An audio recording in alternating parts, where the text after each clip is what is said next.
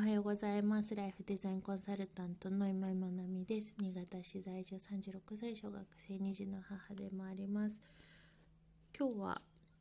使いこなせる言葉を増やしていくっていうタイトルでお話をしたいなと思います。うーん、まあ、私たちはこうやって日々お話をしたり人とコミュニケーションをとるのも会話をして、まあ、言葉の伝達によるコミュニケーションってとても多いですよね。で私もお仕事でうーんやっぱりま講師だったりファシリテーターってお仕事の時は人前に立ってお話をしますし、まあ、こういうふうにラジオで配信っていうのも今していたり、えーと、あと文章を書くですね。うんまライティングとか、えーとまあ、SNS とかの発信もやっぱ文章を書いて発信になってくるしうん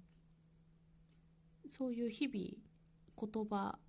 ていうものと触れて、まあ、うん人間である以上言葉によるコミュニケーションっていうことが今の社会の中では割と必要ですよね。でうん語彙力を高めるっていうことがすごく大事だなと思っていてで語彙っていうのは言葉や単語を、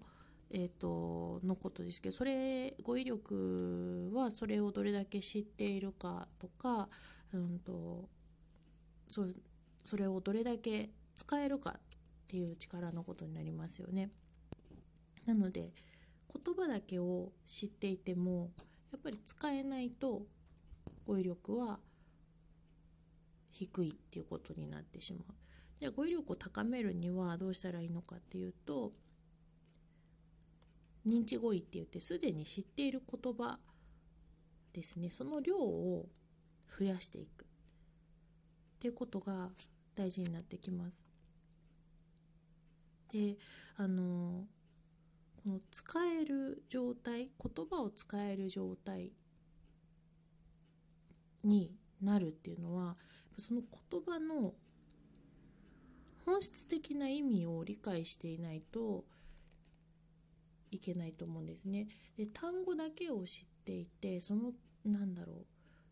単語を使って会話をしていても使う人が本質的な意味を理解してるかしてないかでその言葉のうん重みっていうとちょっと違うんだよな。えーと、言葉の厚さみたいなものが変わってくるだからこうなんか話しててもこう薄っぺらい人とかってたまにいますよねなんかこういろんな言葉を使うんだけど話の内容自体がすごく薄くなってしまったり文章でもそういうのって出てきたりしますよね。うん、なんかそういう、まあ、重厚感のある文章とかってそ、まあ、人にもよると思うし、えーと、求められるのかっていうところも含めて、うん、考えなきゃなのかなと思うんですけどやっぱりすごく素敵な文章とかうんなんだろう思いのこもった文章とかそういうのに出会う時ってやっぱそこにかけている言葉の何て言うんだろう意味とかそういう根っこの部分ですよね。本質の部分がやっぱりその人がうんとこういうことで使おうと思ったんだろうなこの言葉をっていうものがすごく伝わってくる文章とかってやっぱりあってなんかそういうものに出会うとすごく感動するんですよね私は。うん、でやっぱその言葉を知ってるだけではなくって使いこなせるようになるっていうことってすごく大事なことだなと思います。特に自分でね、お仕事をしていたりとかすると自分の発信力っていうのもすごく必要になってくるのでそういう部分でうん言葉の本質的な意味を理解する、えーと、本質的っていうのはつまりもうその大事な根本の性質とか要素ですよねそういうところを理解しているっていうのってすごく大事だなと思います私はですね、まあ、新聞とかってそんなにこう文字をこう読むのが得意じゃないのでえっ、と紙紙の文字ですね。なのでそんな読まないんですけど、まあ、記事を抜粋して読むとかはあるんですけどざーっと並んでるものをちょっと読むのが苦手なのであまり読まないんですけど、えーと、日々日々やるのは言葉の意味を調べるっていうのはすごいよくやっています。で自分、うんと、みんながどういうふうにこう言葉を思い浮かべるのか分かんないんですけど私何かこう自分が表現したい気持ちとかがあった時に、えーと、頭の中に言葉が浮かぶんですね。で、えーと文章というより単語で浮かぶんですよね。例えば今日だったらなんかこんなこと話したいなって思ってた時に語彙力っていう言葉が頭の中にポンと浮かんでくる。でその語彙力っていうものが自分の表現したいことと,、うんと、その言葉の意味が合致するのかどうかっていうことを調べるんですね語彙力の意味を調べるんですそうするとでそうすると語彙力っていうのはじゃあこういう意味だからまあ私が話したいこととしっかり合致してるなっていうところを確認してうんでこういうふうに話すテーマにするっていう感じの流れなんですね。で語彙力っていうのは言葉としてはなんとなく多分みんなふわっと知ってると思うんですよね。で、うんと、その状態でも使えなくはないんだけれどもやっぱり自分の話したいこととあの違っていないかなんかニアイコールじゃなくってちゃんとイコールになってるっていうことが私は話す時に大事にしてるのでなんとなく近いよねっていうんじゃなくって、えーと、そうこの言葉で伝えたいって思えるようにしてから話すっていうことをしてるので今日もなんかいろいろ調べてから話をしてるんですけど、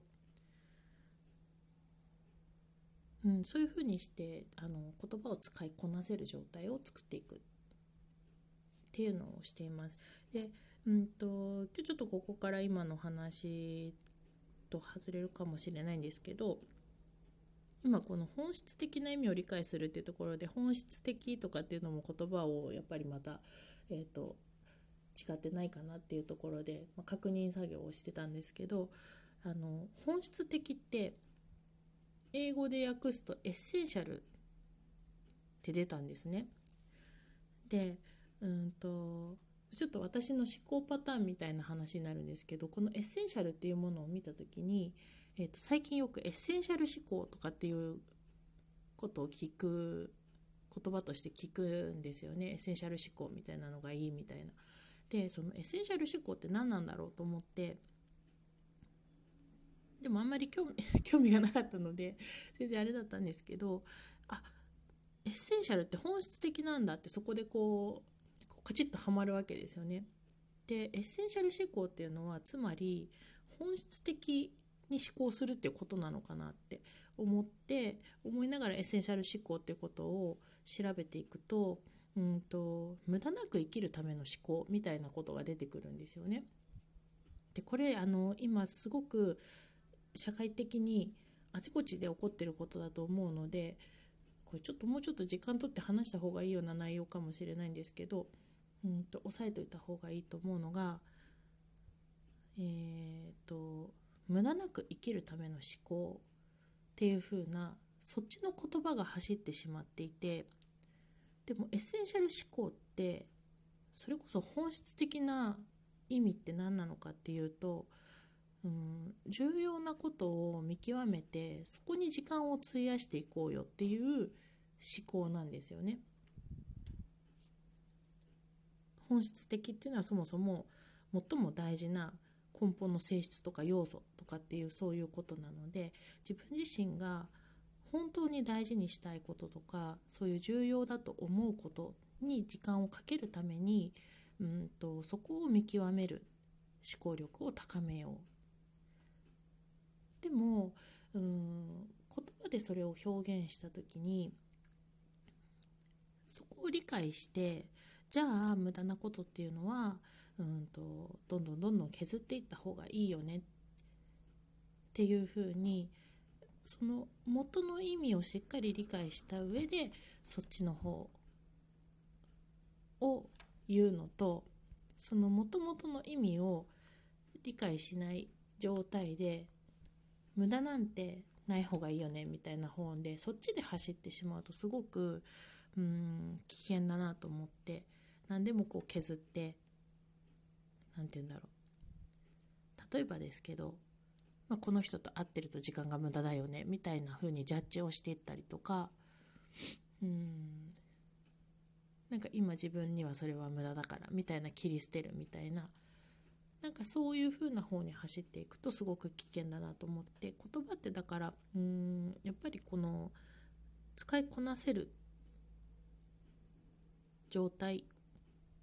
で正しくこう自分が使うっていうことが大事であってその表面的なさらっとふわっとしたニュアンスだけで走ってしまうとうん本質的な意味が伝わらないやり方ばっかりが伝わっていく。これなんか最近のマーケティングとかもそういうところが結構あったりするので、うん、すごく大事なポイントだなと思っています。はい、なので、まあ、使える使いこなせる言葉を増やしていくっていうのは自分自身でも、えーと、力を入れていきたいというか、まあ、日常的にそうしていきたいと思ってるところだしうんそういうふうにできるといいなと思います。はい、まあ、語彙力を高める使いこなせる言葉が増えていくっていうことですね。